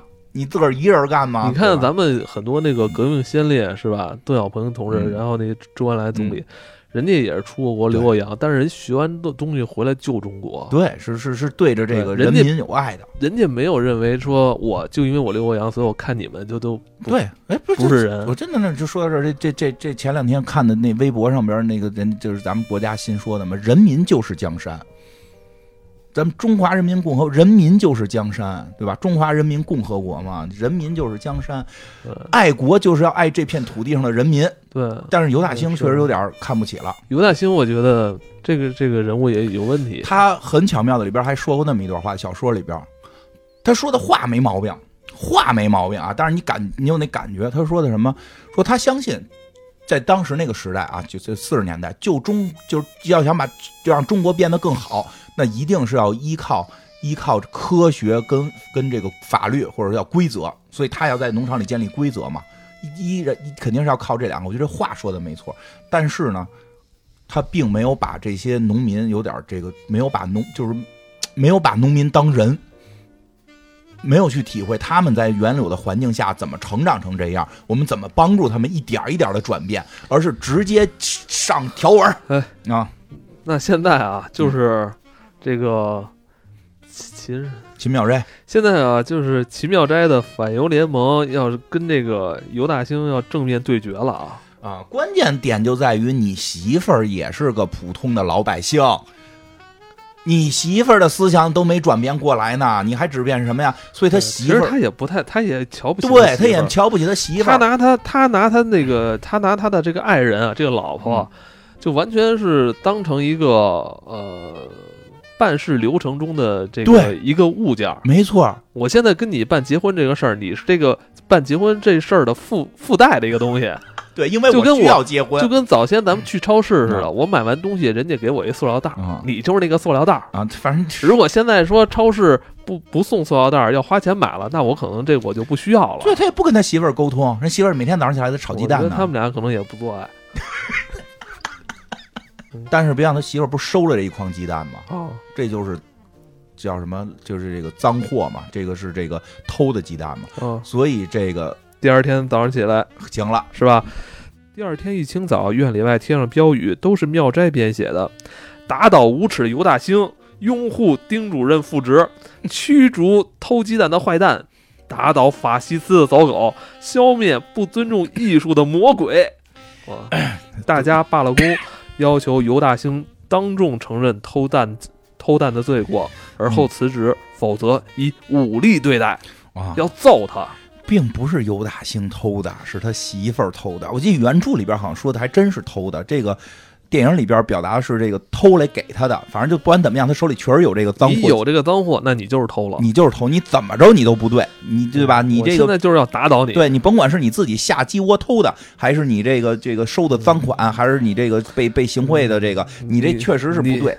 而且你你自己说的不许偷鸡蛋，结果你媳妇儿偷鸡蛋，对你就是法西斯的走狗啊。对哎对嗯你他妈彻底打倒。这打倒你谁让你带来这些洋玩意儿、洋规则啊？据那个电影里边，的媳妇儿那天就是一堆人在门口喊着口号秦妙斋跟这儿扯着带头喊啊，带头喊，然后这个他媳妇儿坐在屋里哭嘛。其实他媳妇儿真的挺可怜，因为他尤大兴也骂他媳妇儿啊，因为是是那个他他媳妇儿说了说，你在外边啊，嗯，你得得罪人你得罪人了。嗯你得罪人，你说你别管，你虽然说人家是低等的怎么怎么着，你没冲人家面对面说，但是呢，你你那脸上都表现出来了。没，错，你得罪人，我呢，我作为你的这个贤内助、嗯是吧？我得帮你，虽然你也不不怎么爱我，嗯但是呢，我我还是得扶持你，知道吧？对是吧？我我呢收人家鸡蛋，我呢跟人家搞好关系，对，是吧？能让你外边好做人。他里边说那么句话，他说呢，你你不收，就我要是不我要是不拿鸡蛋，我不就跟你是一样的人了吗？我跟他们就不是，我跟他们就不是一伙的了。以后你出了事儿，我怎么替你说话呀？我拿鸡蛋，我不就是诚心的拿鸡蛋好，跟他们混在一起，以后替你说话吗？但是他没想到，他拿鸡蛋这事儿也让秦妙斋给是是在他的那个计划里的，就拿这个打倒你啊！虽然这鸡蛋可能就是我们送的，但我们就是为了这个打倒你啊！这个小哎呦小姑娘太惨了，尤大斋那个那个尤大兴也骂他，他还说我每天都给你炒鸡蛋，你自己不知道鸡蛋哪来的吗？你 哎呦，哎，我觉得这个这个特别牛逼，我拿脑子想一，他这话没说，你嗯你拿脑子想一想，咱家没这么多鸡蛋，你每天现在有鸡蛋吃，那不是农场的鸡蛋，嗯是他妈谁的鸡蛋？你他妈装什么蒜？对于尤大兴他们来说呀，就是我吃鸡蛋理所当然的。所以好多人看完之后特心疼他媳妇儿，他媳妇儿是。他媳妇儿是不够先进，没有先进的思想，但他是在那个朴实的善良里边，我们是值得我们心疼的。觉得尤大兴的媳妇儿应该跟那个丁武元一块儿过，算了吧，我都不舍得。丁武元太 他跟丁武元一块儿过，丁武元不会让他吃亏，那是肯定的。。但是丁武元太油腻了。哎，不过确实是挺挺挺挺挺哎，我看完电影，我好像一直对尤大兴的正脸没有印象。就是特刚特刚的一个脸，特刚的一个脸，就是说话也特刚，呃、都那样。反正这个现在工人们就完事儿了，要传他打他，这就跟快结束了，快结束，快结束要传着打他。哎呦，他媳妇儿担心了。他媳妇儿还是心疼老公啊！你甭管爱不爱，咱是咱这法律上是一对儿，名义上是一对儿，名分上我得保护你啊！这个关键人物，这个丁务员回来了，要回来了，要回来了他。必须得回来，他不回来这他妈得出人命。对，呃，电影里演的更逗。回来之后破衣烂衫，跟那个秦妙斋说：“我那个遇水难了，我遇水难了，我从那个我坐船的时候掉到水里了，漂了一天什么的，九死一生啊，九死一生。后来那那秦妙斋还问他呢，说：那你掉船里那个船夫没发现吗？呃，可能船夫也睡着了，就可能是个编的瞎话。当然，这个破衣烂衫，说我辗转反侧，我想了想，这个主任不重要。”啊，啊，这个这个这个活着，这个这个主任这件事不重要，没有必要，我不想当了，我就是来跟老弟告个别，嗯特巧妙。要退出江湖了。不不要去争了，那秦妙斋急了，那不行啊，他不让我住这儿啊，咱们得搞艺术啊，对吧？为了艺术啊，对吧？他就是最后激他一下，让他这什么，最后最后这个要打这个要打尤大兴，刘大兴，尤大兴媳妇儿就找丁丁主任了，说他们要打老老老尤怎么办呀？要打要打我老公。工人说：“哎，没没关系，这个咱们现在还是本着救人啊，先本着救人，也不考虑太多别的，你说是不是？对吧？说对呀，能不打就行啊。这样，我有一个办法，先让他把这些工作都交给我，让他也跟这个老板说一声，工作还是我先来做，这样工人不就不打他了吗？工资照拿，工资照拿，可以一直拿嘛，先拿两个月，六十天出去再找工作，怎么也能找到了。他这么有本事，我跟你讲，这话我听过一模一样的。是吗？我听过，对我听过一模一样的。我在某公司，后来那个就是其实是不是好多人听不懂？好多年轻人听不懂这话。啊，好多人年轻人他真的拿俩月工资就在那儿坐着，是不是？啊，反正我当时听的都不是俩月，说你可以一直在这坐着，你可以一直在这坐着。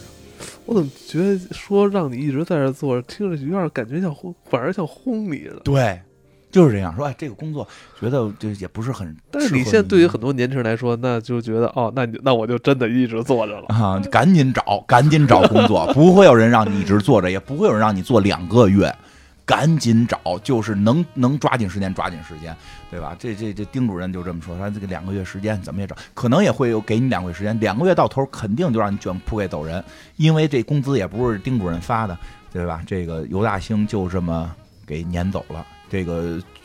电影里边，尤大兴自个儿就决定也走了，当天就走了。嗯，对吧嗯？树华农场恢复了旧态，每个人都感到满意。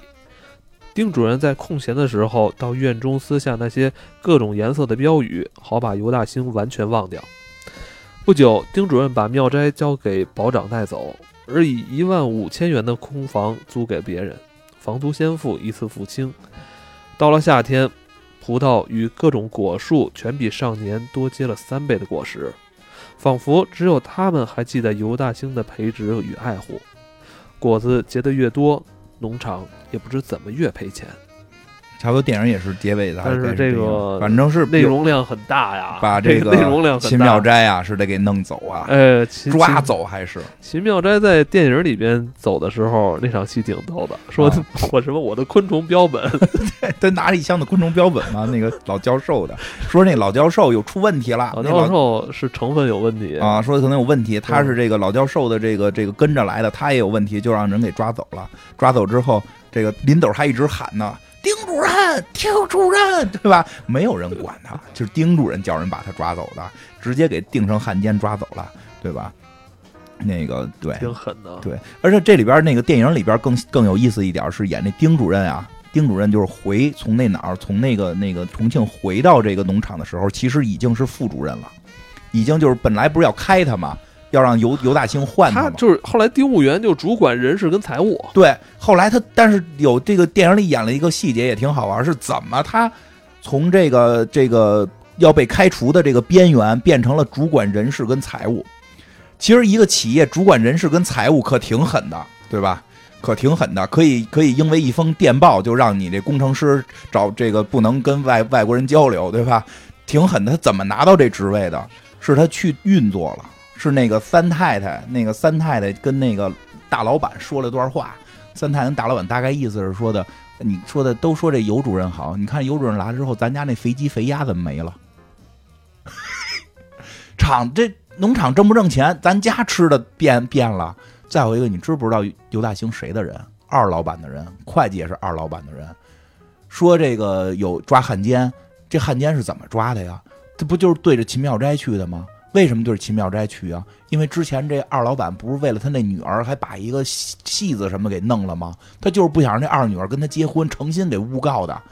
这一切都他妈是对着你老头子，你懂不懂啊？他弄这么一手，把他们丁主任弄下去，全成成他的人，你还大股东，这厂子跟你没关系了。我跟你这里边有一个这个当事人的一种逻辑啊，对这这个逻辑很恐怖啊，嗯就是他把一堆错的事儿嗯，攒合在一起说给你听，然后你会觉得他说的是对的，对，这个很恐怖，你知道吗？这是一种给人洗脑的一种话术。所以这个丁主任没走成。你刚才说的那一套话术，其实里边全他妈是什么？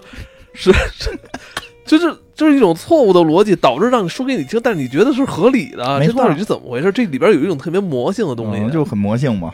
就是它是一种，就是虽然是不，就虽然不成立，但是说它是一种利己的，比如这么说，这事儿你利己的倾向刚放分析还是在人情上头。嗯，我是大股东，企业挣钱就 OK，这感觉是一个顺理成章的事儿。我不管这个主任是谁，企业这个主挣钱，钱就归我，我拿大头，这是一个顺理成章的事儿。我们总会强调这里边有多少是你的人，人是最重要的，什么叫是你的人？就是人情跟你更近。对哎，奇妙吧？你说他为什么一堆感觉你觉得错误的逻辑合到一块儿，听着是一个正确的逻辑？对对对，因为他走的不是企业盈利逻辑，他企他走的是人情逻辑。这个企业里现在有多少是你的人？这是一个政治的逻辑，这是一个政治博弈，你知道吧？哎，所以我必须就是说，挣挣不挣钱是一时的，你知道吧？但这些人是不是我人，这可就是很很对一世的。哎，我可以保证他一时不挣钱，但我要保证我的这个地位稳固。对，万一是别人的人挣了钱归别人了呢？对吧？是是是，你 说的没错。所以其实他事儿是在人上头。我亏了，这也是我的人。要是盈利了是他的人，那他不还赚了呢吗？亏了怎么着？亏也亏不到我头上，亏的是那些农民。嗯，农民最后都挣不着钱了，对，农场还是我的。农场还是我的。嗯，哎呦，反正啊，这你说为什么他那个鬼逻辑能成功？是因为他三太太跟丁主任讲的是人情逻辑，对吧？这个尤尤主任讲的完全是这个商是业务逻辑。那我觉得就是老舍笔下的尤大兴啊，就是他不完美，他他缺不完。美，它就是，但是它很真实。你在这样一种混沌的农场的这种状态里边，你是不可能出现一个救世主去来空降去改变。就是他中间那段话说的，就是说，新中这个中国要要是再进步，就当时啊，民民国时候说，要想再进步，那就得靠法律和这个科学。他如果他为什么绝不走人情，绝不让步？他觉得为此牺牲，为此死掉都是值得的。他有那股劲儿，他有那股为了正义，我死死去，对吧？就就是一死容易啊，这个改变人心难。所以这后来这也是一个积重难返的问题。对，所以叫后边的关键是人心的改变，这种文化氛围的改变，这才是根儿。所以他这个对吧？要不然要不然鲁迅鲁迅这个大诗人说了嘛，这个学医救不了中国嘛，得写文章嘛，对吧？就，但是尤大兴还是这个当时没这什么，这这点没转过弯来。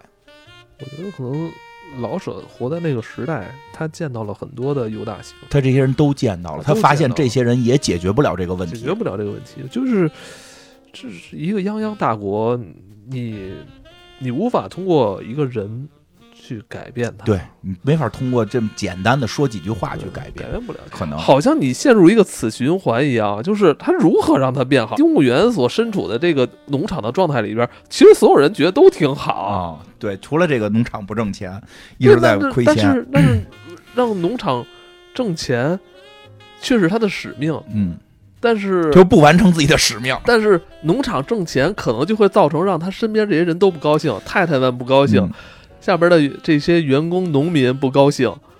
嗯但其他他他肯定也会不高兴，他自己也会不开心。那那就是嗯这是这是一个什么样一个一个状态啊？就是我最后就是对我在我在我在我在思考这个问题，我在思考农场跟丁务员的问题时候，我就会陷入到这种死循环里边。大家到底到底在期望什么？它牵扯到上边，就是它其实看似只是农场跟丁务员，它上面你会发现牵扯到，就是在这些这嗯整个这种混沌状态里边，大家最开心的有几个地方啊，嗯就是打倒尤大兴的时候，对对对对，太他们办画展也特开心，就是当打倒犹大星的时候，是全农场人最兴奋。最开心的兴高采。烈，也不用工作，每天喊着打倒一个人，看着一个立起来的人被打倒了，那高兴、喜悦、这个痛快。殊不知，殊不知打倒完了之后如何呢？对吧？那个那谁，秦妙斋马上被给抓走，对吧？他带头打的，最后他给抓走。你这老舍这个眼眼光确实独到啊，这个对吧？如果这结尾这个没有抓秦妙斋这这这一小段儿，我觉得就劲儿还不够。就最后这个秦妙斋愣让丁务员派人给抓走了，你你你这你就你琢磨，而且秦妙斋可能到死都不知道是谁给他。对，他吃饭还说呢，咱们胜利了。然后那对吧？丁务员哎不要这么不要说胜利了，不要这么说嘛，都是自己自家兄弟啊，这调职了，也不能说就胜利了，你把这事儿想的太复杂了。我觉得这个这这他妈这挺狠的啊。所以这丁务员啊，这个有就是丁主任让你看着舒服，觉得需要，你细琢磨狠不狠？这秦妙斋对他够铁的吧？虽然这秦妙斋是一个有有点三清的这劲儿吧，够对他够铁的吧？哪怕是为了艺术，最后让他给弄了，都不知道是谁弄的，多可怕！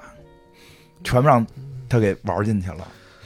其实，但在这个农场里边，我可能就是那个农民。啊、是啊，当然这个我我还是希望丁主任回来。我希望丁主任能变好，他哪天可以推行一个新的规则，嗯是吧？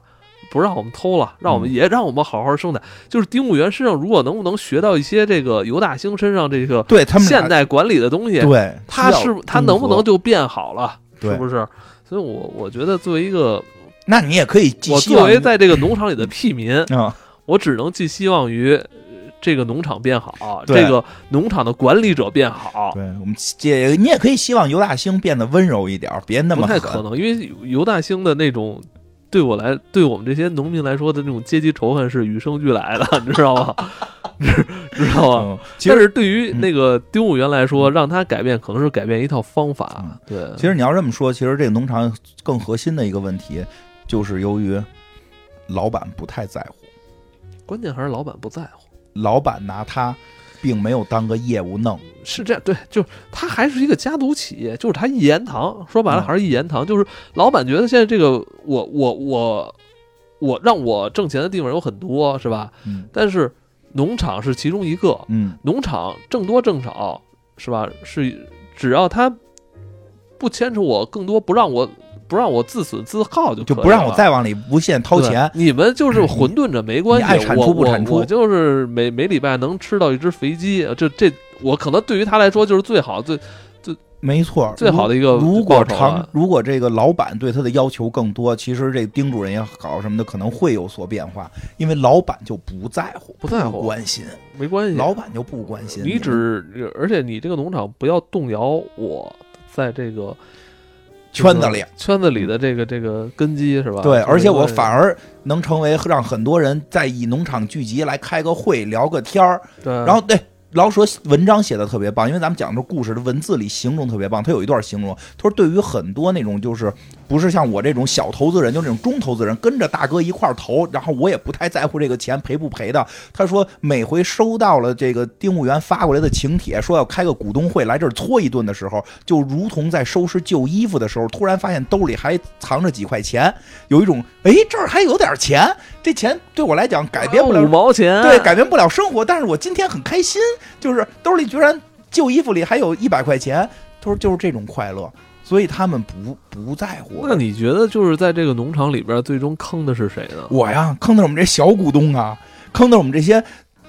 在股票市场上看着，哎，这好像能行哎，这大老板大老板投的这企业，哟，这四平八稳的，大额也挺不错的。人都跟你说这是下一个时代的这个什么热点，对呀，下一个时代全民的这个的。对，现在抗战呢，对吧？就是当时啊，当时那那当时抗战呢，是不是产出这些粮食是最重要的？硬通货，硬通货，粮食硬通货。我不投农场投什么？我从所有数据分析都该投投农场啊，怎么投进去就回回赔呢？然后大领这他们这这大老板还每天吃喝玩乐特别好，这到底有钱没钱呀？哎，这是一个，就是我我一开头说啊，我说这个不成问题的问题是老舍这个众多作品中的一个，他当本身是一个短篇啊，这也不经常被提及，在他他在他跟其他的什么茶馆啊、四世同堂这种巨著来说啊，这个不太起眼，但是。他在这个小小世界里边，这个小农场里边，却却看到了很多现在如此熟悉的人啊，熟悉的事儿。对呀，我觉得这个，我觉得它是一个当代的小说，你知道吗？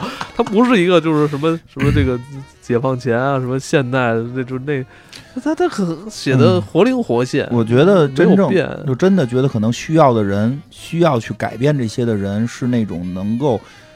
呃，既有先进的管理能力，有他的才华，同时对这种就是在这种环境下长大的老百姓也好，是报以这种理解。因为我我觉得是这样，如果 就是这个农场还这么继续下去，那农民世世代代他仍然是那个农民，对，他无法去变得更好，他只能是靠偷鸡摸狗、偷鸡蛋，嗯啊，这一辈一辈一辈，他才能活下去。他这一辈可能就偷鸡蛋活着，他下一辈。可能仍然是在这个农场里边上班，偷鸡蛋是吧？偷鸡蛋活着，就是你从发展的这种长远的发展来看的话，你只能保证是你活着，但活的一点都不体面，对，是吧？那就是我们刚才提到说是否要做改变这个事儿，做改变就是希望你们这一代的农民，我觉得尤大兴有一点说的特别好，就是你们是想年底挣分红的钱，堂堂正正挣分红，通过自己的劳动挣这个奖金。还是年底再多偷俩鸡蛋。刘大兴虽然看不起他们，但是还是希望他们能做出改变。我出在哪儿问题？咱们是多说说，可能这跟这小说远点，多说点儿。你说这帮农民见过年终奖吗？连他妈工资都见不全。然后你现在新来一主任跟我说，你为了年终奖啊，咱们未来之后就上市了，你也是合伙人，你这身份之后三十五岁就退休，对吧？我信啊，我信啊，我干了十年了，每月就挣这几千块钱，我信你给我画这饼啊。饼是不是有点大呀？对吧？你怎么说呢？其实是这些人怎么改变他们？至少他们有见识，他们见到过真的有别人吃上饼了。现在不是说了吗？就是每天晚上都关门，不让你们。我剧情没看错吧？是说关门不让锁门哦，锁门不让他们出去了吧？不让出，因为他们偷，因为他们偷鸡蛋，因为他们偷鸡蛋来的，他们偷鸡蛋了。管理方法就是管理方法。尤大兴的业务能力行，其实他再配一个。这个有些管理方法的，他这锁门确实有点那什么了。你哪怕你弄一个，你想点别的办法嘛？你比如比如比如派人检查嘛，或者鼓励嘛，用更多的这种这种手段鼓励这些所有的这些人一步一步的进步，而不是一上来就拍死他们就是坏虫子。因为它里边明确说了，他们就是就就顽顽劣低等，无法进化。可挺狠的，这就对啊。所以尤大兴的情况就是他无法让这个农场变好，他是相对于这个这个丁主任可能更先进的，但他依然无法让这个农场变好。最后这个农场还会把他挤走，重新回到丁主任手里。我觉得就是这部作品虽然细琢磨起来津津有味儿，但其实还是一个挺有攻击性的一个作品。嗯，但是他就是他在故事里不去给你说，对这个会不会让人读了之后害臊或者怎么着惭愧啊？这个，反正 害臊。挺幽默的，挺幽默的我只能说幽默。但是真正高级的幽默里面多多少少都有一些这种自省的东西，或者说你说这个对，这叫嗯发现、发现本身生活中的矛盾，嗯然后用幽默的形式去展现，嗯而不是靠段子。嗯对，反正以后有机会我们再跟大家去聊聊老舍舍肯定的，因为老舍还是一个著名的科幻作家。嗯，他写的《猫城记》对对不对，猫星崛起，我觉得那叫。我就知道你肯定要说《猫城记》，猫星崛起啊，比应该算是中国国早期的科幻作家对对对对非常好玩。对，